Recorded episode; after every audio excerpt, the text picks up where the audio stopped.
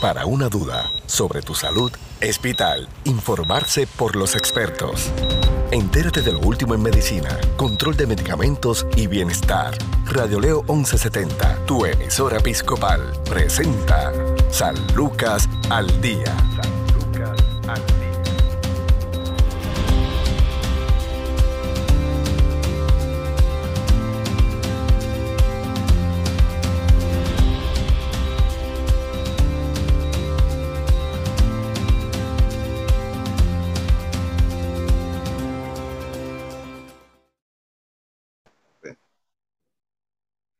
Amigos? Les saluda la periodista Sandra Torres Guzmán en San Lucas al Día, el programa del Sistema de Salud Episcopal. Hoy nos acompaña el doctor Arnaldo Rodríguez, administrador del Centro de Emergencias Médicas del Tuque en Ponce, San Lucas. Así que le damos la bienvenida. ¿Cómo está, doctor? Muy bien, buenos días, Sandra. Muy buenos días. Y, eh, un saludo a la radio audiencia, ¿verdad? Que nos escucha en el día de hoy. Claro, doctor.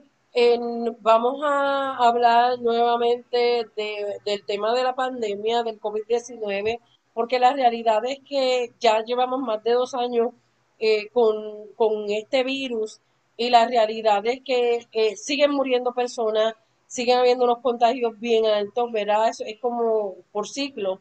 Eh, y yo quiero que nuestra audiencia pueda tal vez eh, entender, comprender un poco en qué estatus estamos en cuanto a lo del COVID-19, personas que nunca se habían eh, tal vez infectado, que, que, guardamos, ¿verdad? Y, y, esto pues lo doy como testimonio, que guardamos todas las medidas habidas y por haber, después de más de dos años, casi dos años y medio de la pandemia, de momento sale un positivo y uno dice, ok, ¿y aquí qué pasó? ¿Qué es lo que pasa con el COVID? Que por más que muchas personas se cuiden, se infectan. Sí, sí, es bien interesante, Sandra, como dije anteriormente, eh, y quiero hacer un poquito de breve historia de, de lo que, ¿verdad? Eh, al principio, el COVID, pues teníamos eh, la cepa delta y había otra cepa, este, y pues eh, eran em, bien infecciosas, o sea, se contagiaba uno fácilmente eh, y había problemas, este, pacientes morían porque la, la enfermedad en un principio era bien agresiva, bien agresiva. Eh, pues a través de la vacunación, a través de las medidas este, de, de protección eh, que se recomendó, recomendó el CDC y han recomendado los gobiernos, pues fue quizás aminorando un poquito, pero eh, como sucede, llegó una nueva cepa, Omicron, y esta nueva cepa Omicron llega, se, se conoce y en noviembre 24 del 2021. Y esta cepa de Omicron sale de África del Sur, a diferencia de el COVID inicialmente que sale de, de China por allá. Eh, ¿Y qué, qué pasa con, las, con estas cepas nuevas? Bueno, que según van infectando personas que no están protegidas, eh, mutan eh, como que vamos a decir, como la, la, gente se hace cirugías plásticas y cambia, ¿verdad? Pues estos virus, a través de que están, entran a distintos cuerpos, pues van adquiriendo eh, fortaleza para cambiar y, y, poder infectar a más personas. Este, en, hoy día tenemos siete variantes de lo que es el Omicron. Eh, las últimas dos que son las predominantes CDC de Atlanta a junio del 2022, las dos cepas prominentes eran el BA4 y el BA5. Esas son las que actualmente están produciendo eh, las infecciones en los humanos. Y quiero decir que la variante Omicron causa más infecciones y se esparce e infecta más rápido que la cepa original del virus. Que, esta cepa de Omicron eh, se pudo adaptar a poder infectar más rápido en uno o dos días. Antes eran cinco días, ahora es uno o dos días que se infecta la persona después de un contagio eh, y se esparce más rápidamente a través de la población. Es importante eh, saber que tenemos que batir el COVID, como las vacunas, mascarillas, las pruebas, pero mientras menos gente se proteja, mientras menos gente se vacune, vamos a tener problemas de que el virus va a seguir mutando. Este virus eh, se parece al virus de influenza, al virus de catarro común, que todo, a cada rato nos da catarro, a cada rato, eh, todos los años puede que nos dé influenza, ¿verdad? Porque también varía. Eh, de,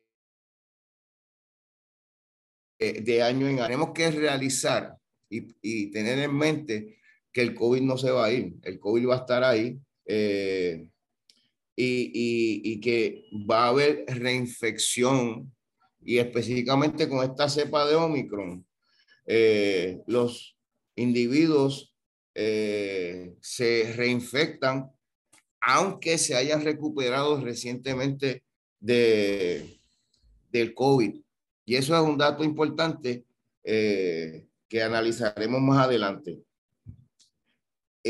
Otra cosa es que la presencia y la severidad de los síntomas eh, pueden estar afectados a, la persona que de Omicron. sus síntomas pueden estar de, de, pueden ser, depender de si están vacunados, condiciones de salud, edad y historia de infecciones previas. O sea que esta cepa de Omicron, la BA5 específicamente, que es la que más está por ahí, eh, es una cepa que es agresiva en el sentido de que infecta más rápidamente y no, o sea, y no perdona a aquellas personas que le han dado COVID. Yo sé de casos que han tenido COVID dos o tres veces. Y, esto, pues, sucede de esa manera por el tipo de cepa que es este Omicron. Claro, ¿qué sintomatología? Porque cada, cada cepa, ¿verdad? Y estos virus que, como menciona usted, eh, a muchos pues parece que le da como catarro, a otros nos ha dado bastante fuerte, otras personas eh, aunque están vacunadas, lamentablemente pues eh, se complican, se exacerban sus condiciones previas y los ponen o al borde de la muerte o fallecen. Pero ¿qué características particulares en términos de sintomatología predominan con esta nueva variante? Bueno, con esta nueva variante, como te dije anteriormente, depende de eh, o sea, la, la severidad de los síntomas depende de si, si la persona está vacunada o no y si tiene todas las vacunas. Y acabo de ver un dato interesante y quiero hacer un alto aquí, porque en Puerto Rico solamente un 31.65% de la población está, tiene sus vacunas al día. Uno se creería que ya para esta época todo el mundo estaría vacunado, pero eso no es la realidad. Estos son datos del Departamento de Salud. Solamente, y repito, 31.65% de la población de Puerto Rico tiene vacunas al día. Al día. Quiere decir, nosotros tenemos una población de 3.193.694. De esos, el 31.938. O sea, que todavía hay personas que no tienen sus series completas. Cuando hablo de vacunación al día, eh, estamos hablando de, hay casos que tienen que tener las cuatro, las dos, eh, las dos vacunas y los dos refuerzos. Hay casos que tienen que tener, dependiendo de la vacuna, ¿verdad? Las dos vacunas y un refuerzo y dependiendo de las edades. Y esto mientras la población no esté completamente vacunada, la gran mayoría eh, de cultivo es un caldo para el virus poder seguir cambiando y poder cambiar a unas nuevas cepas, ¿verdad? Omicron. O, y ya se está hablando que hay una nueva cepa eh, que se llama Pi, eh, no, todavía no le han dado nombre, pero está en, en un proceso de investigación. Volvemos. Por eso es el énfasis que hay que dar a las personas para que se vacunen, se protejan. Otra de la de, la, de lo que influencia los síntomas es la presencia de otras condiciones de salud. Obviamente, aquellos pacientes o personas que están inmunocomprometidas, pues van a tener mayores problemas y más, mayores síntomas, los que padecen de asma, los que padecen eh, de alguna otra condición. Eh, severamente a los, a los niños, esta cepa severa y a los niños, y lo podemos ver en las hospitalizaciones las últimas semanas eh, de los eh, pediátricos, ¿verdad? Muchos pediátricos hospitalizados, eh, muchos adultos también, y si tiene historial de infección previa. Pues estos son, y, y como te dije, esta sintomatología depende de eso, pero te da fiebre, malestar general, este, cansancio, congestión nasal, eh, puede haber dificultad respiratoria, todos síntomas que se pueden confundir con otras enfermedades. Pero, y volvemos, si, si no estamos eh, vacunados, si no nos protegemos, eso puede ser en mayor o menor grado estos síntomas. Claro. En, en términos de, ahora que habla de la vacunación, doctor, antes de ir adentrándonos en, en, la, en esta variante y el COVID, en particular, eh, en términos de la vacunación, cuando una persona ha estado infectada por el virus, culmina su periodo de aislamiento, y quiero que también detalle sobre esto ya mismo, ¿en cuánto tiempo se puede vacunar? Eh, se puede vacunar en, usualmente recomiendo tres meses, dos a tres meses. Eh, ¿Por qué? Y quiero, es porque tiene, tiene una inmunidad, pero tiene una inmunidad natural que se lo da la, la, eh, la enfermedad, la enfermedad. por eso, esas son las indicaciones, ¿verdad? Que ha dicho el CDC. Y quiero, eh, la Escuela de Medicina de Harvard, yendo en esta línea, eh, está estudiando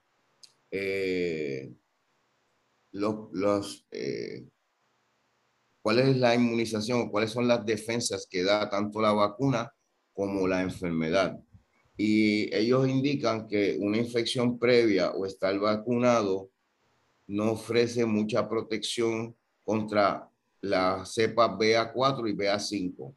Ahora, porque de eso dirán por allá, pues no me vacuno.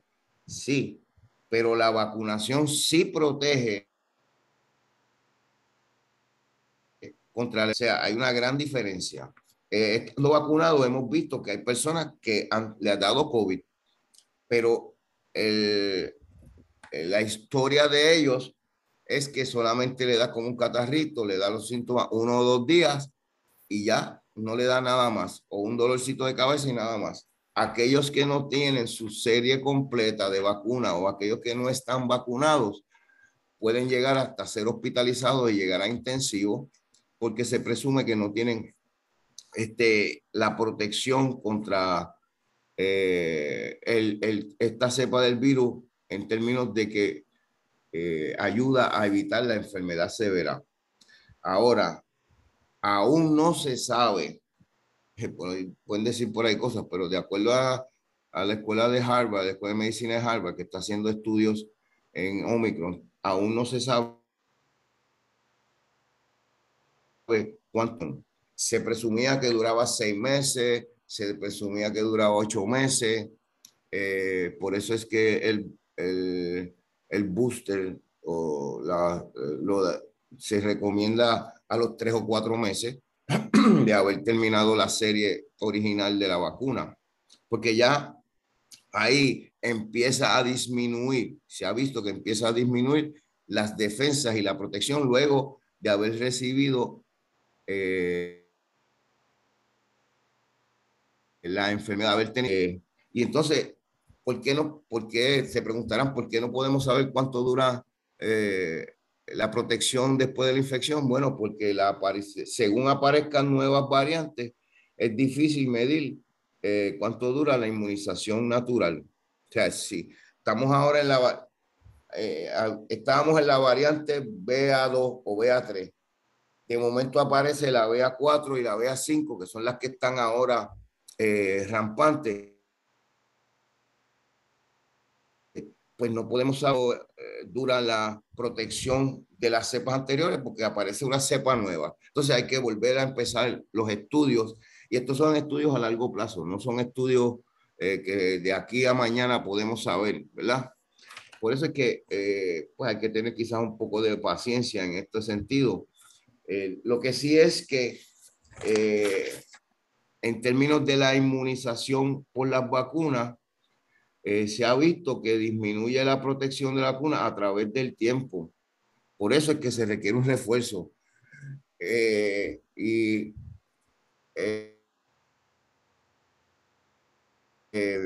eh, se debe a, nuestro sistema inmunológico, como no se están utilizando, pues el sistema va, eh, no va produciendo más anticuerpos contra el virus, ¿verdad?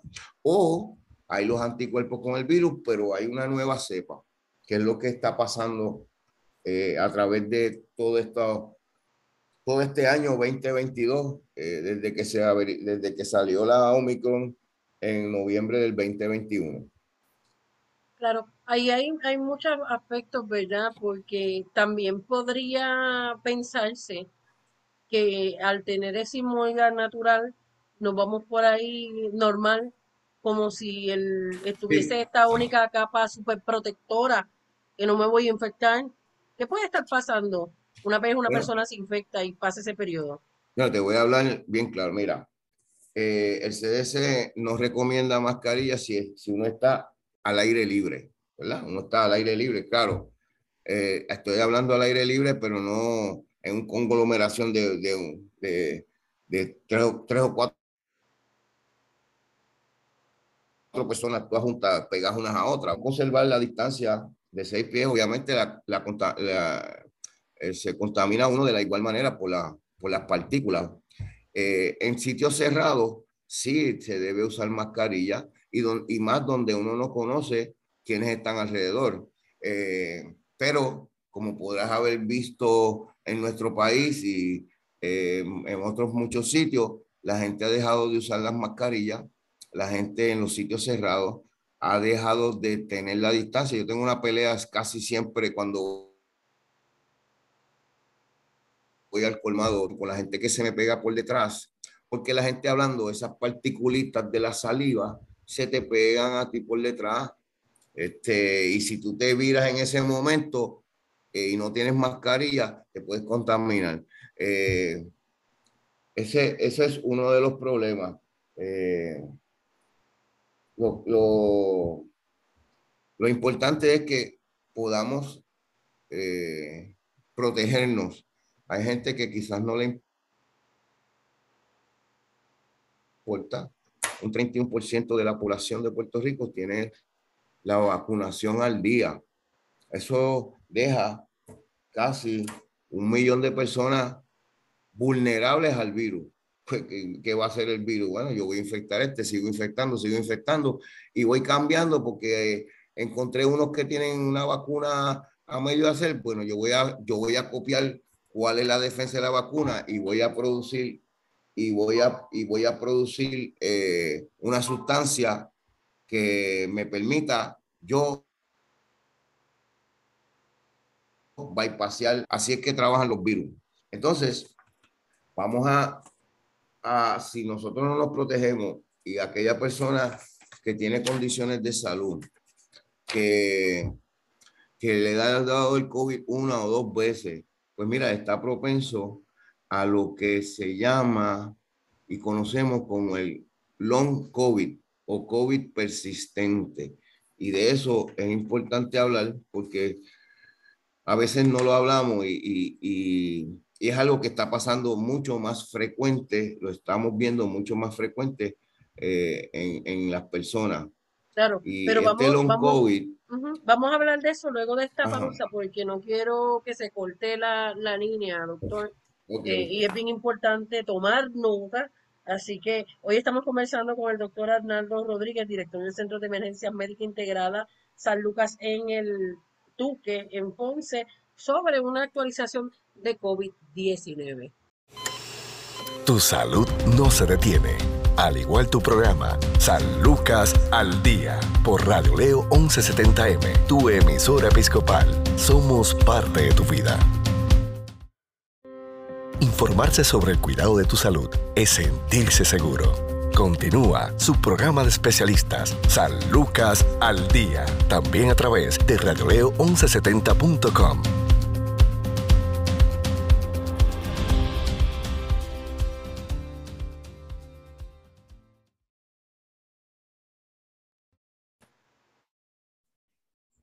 Seguimos en San Lucas al Día, el programa del Sistema de Salud Episcopal. Hoy estamos conversando con el doctor Arnaldo Rodríguez, médico y administrador del Centro de Emergencias Médico Integrada eh, San Lucas en el Tuque, sobre el COVID-19. ¿Por qué seguimos hablando de COVID?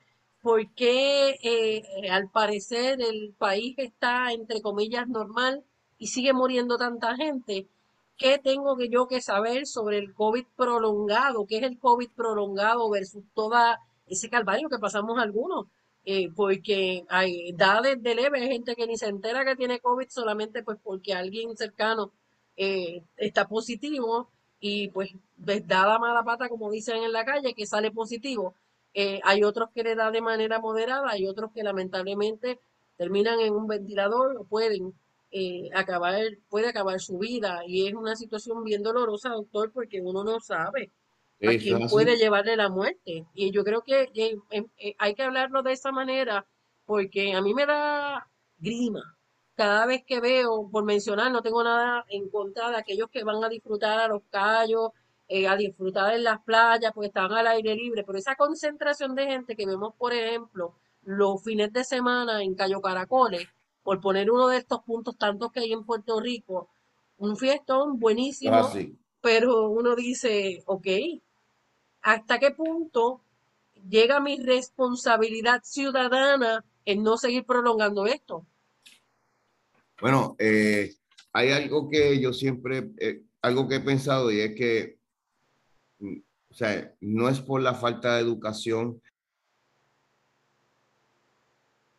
no es por la falta de mensajes del Departamento de Salud, de las entidades, que la gente está haciendo las cosas. O sea, la gente, la población que no se está protegiendo sabe que no se está protegiendo y para mí en realidad no le importa mucho. Eh, yo creo que están sufriendo de lo que es la fatiga pandémica, ¿verdad?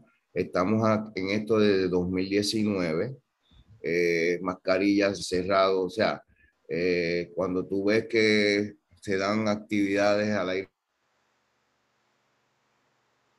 libre, cuando tú sacas a tu perrito a pasear y lo sueltas, no le pones el se vuelve como loquito. Pues la gente se vuelve como loquita, este, haciendo cosas que no deberían de hacer, pero sobre todo no internalizan que el COVID llegó para quedarse y que hay que protegerse.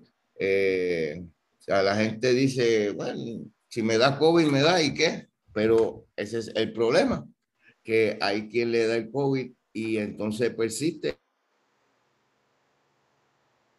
en lo que conocemos como el long COVID persistente, ¿verdad? Y a esto quería entrar, eh, porque esto es un síndrome que se caracteriza por la, la persistencia de los síntomas de COVID semanas o meses después de la infección inicial o pueden aparecer los síntomas después de un tiempo de estar sin ellos.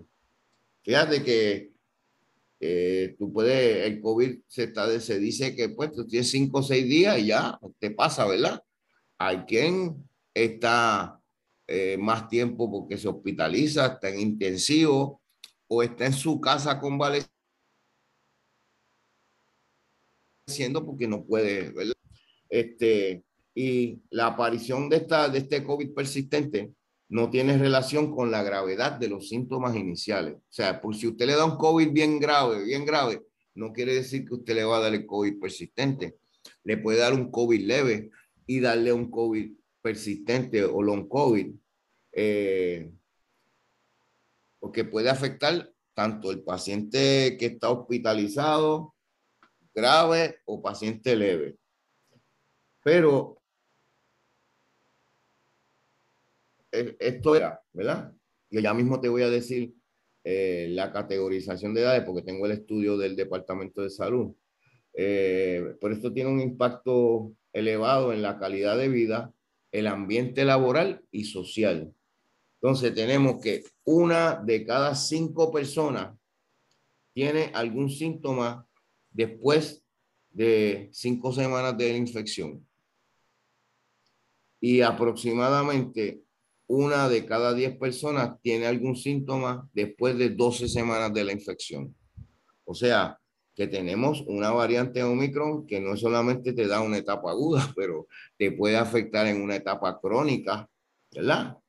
Y vamos a ver los síntomas eh, asociados. Pero quiero decirte las personas afectadas para que vayan cogiendo nota. El primer grupo que se puede son, los, son las personas de 50 a 59 años. El segundo grupo, los de 40 a 49 años. Y el tercer grupo de los 30 a 39 años. O sea, entre los 30 y los 59, usted le puede dar long COVID, independientemente si está grave la enfermedad o es leve. Significativamente, los de 70 a 79 años son los menos que le va a dar long COVID, ¿verdad? Y en más de 80 casos, en más de 80 años no se identificó ningún caso. ¿Cuáles son las sintomatologías? ¿Cuál es la sintomatología del COVID persistente? Eh, los síntomas generales. Y anote la gente y esté bien pendiente porque no quiero que los síntomas eh, se puedan confundir con otras enfermedades, aunque pudiera ser. En síntomas generales le da cansancio, malestar general, dolor muscular y articular, mareos, fiebre, trastornos del sueño. Esto pasa en cualquier enfermedad. Síntomas respiratorios, tos y sensación de falta de aire. Este es uno de los que más persiste, la tos y sensación de falta de aire o fatiga. En el sistema digestivo puede haber diarrea, pérdida de apetito y dolor de estómago. En el área de la piel pueden haber erupciones, caída del pelo y debilidad de las uñas en el sistema neurológico o sistema nervioso puede haber dolor de cabeza, niebla mental. Eso sucede mucho también. Como que no saben, las personas no saben dónde estoy, este, tengo esa cabeza pesada, este, me tengo vaído, o sea, dificultad para concentrarse, pérdida de gusto y olfato. Eso pasa también, aunque es temporero, pero pasa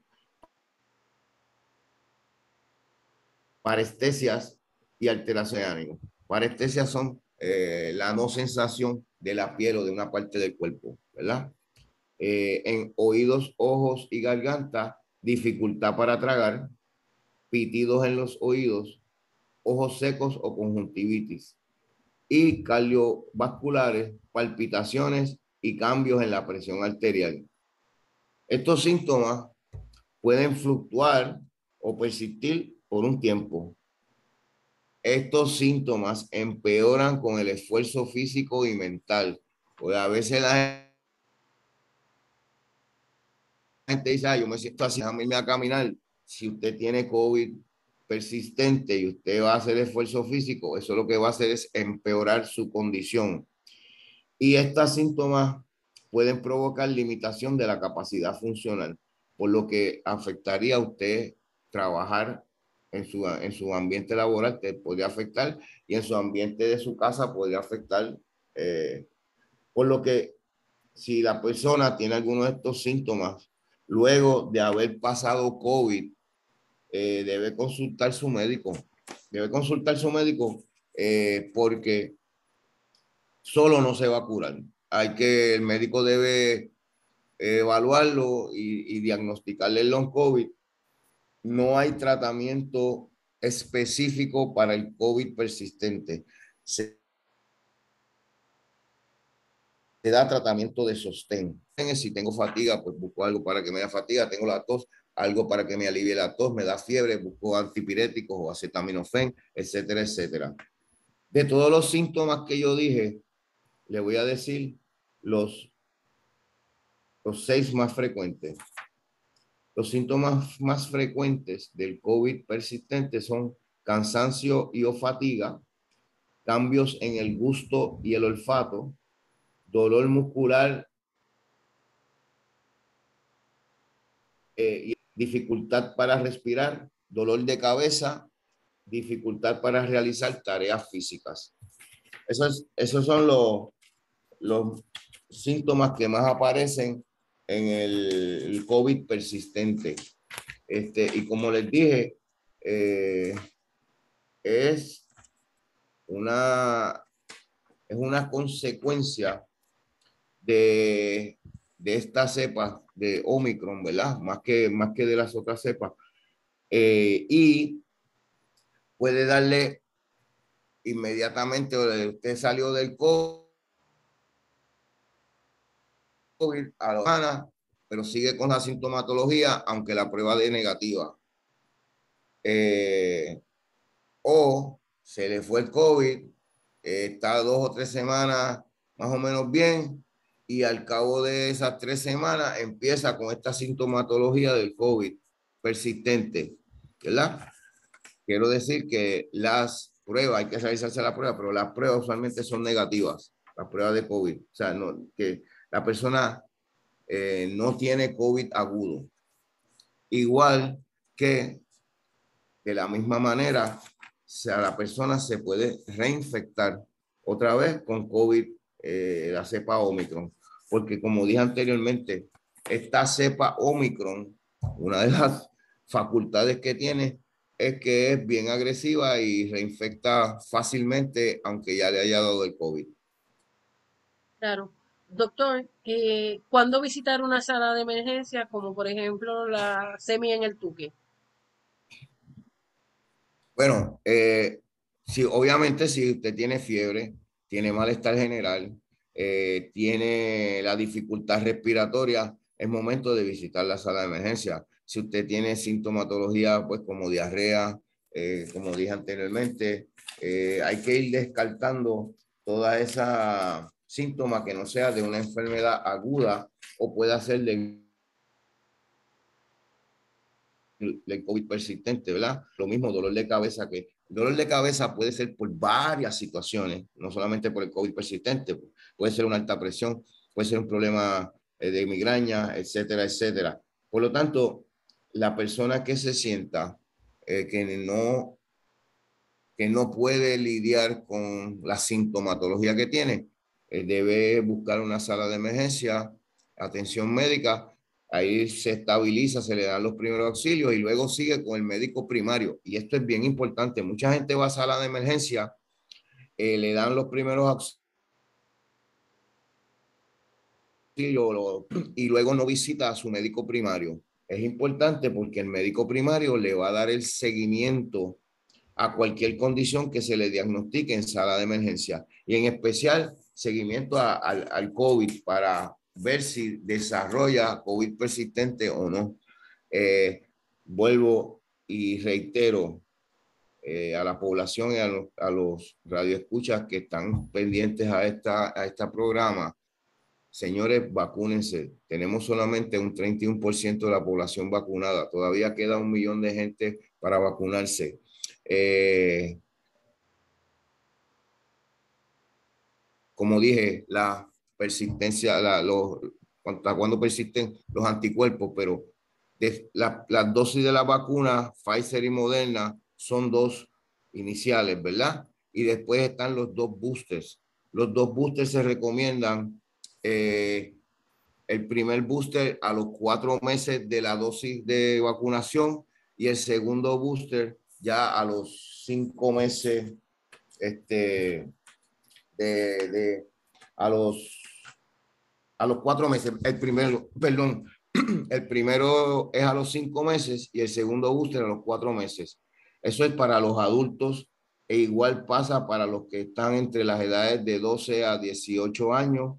Tienen esto mismo, son las vacunas de Pfizer y Moderna. Eh, a los menores de 11 años solamente un primer booster y nada más. Eh, y los de Johnson Johnson se recomienda eh, un primer booster a los dos meses porque la, la inmunidad que provee Johnson Johnson no es tan alta como las otras dos, eh, las otras dos vacunas. Y un segundo booster a los cuatro meses. Importante, hay que completar la serie de vacunas, hay que protegerse con mascarilla porque la gente cuando habla bota saliva. Exactamente. Y eso, eso es lo que yo les puedo ofrecer, ¿verdad? Eh, a ustedes sobre cómo prevenir eh, su contagio y sobre todo cuando puedan ir a la sala de emergencia. No se quede en su casa, vaya a sala de emergencia. Claro. Doctor Arnaldo Rodríguez, para más información, el SEMI en el TUQUE, ¿dónde podemos comunicarnos? Sí, se pueden comunicar al 259-1101, es el teléfono de allá, eh, y pueden llegar 24/7 eh, atendemos todo tipo de, de, condiciones de sala de emergencia y nuestros médicos. Así es, así es. Bueno, doctor Arnaldo Rodríguez, gracias siempre por su tiempo. Nos queda en el tintero unos cuantos temas más, siempre es bien interesante y agradable conversar con usted. Muchas bendiciones. Gracias. Bye. Bueno, hasta aquí esta edición de San Lucas al Día. Recuerde que tiene una cita de lunes a viernes a la una de la tarde por Radio León 1170M, Radio León 1170.com. Busque nuestro programa en Spotify a través de San Lucas al Día y ahí podrá acceder a decenas de nuestras ediciones. Tengan todos ustedes buenas tardes. Bendiciones. Si desea más información sobre su programa San Lucas al Día, puedes encontrarnos en Facebook, Radio Leo 1170M o en Centro Médico Episcopal San Lucas. Haga sus anotaciones y conéctese con su programa San Lucas al Día.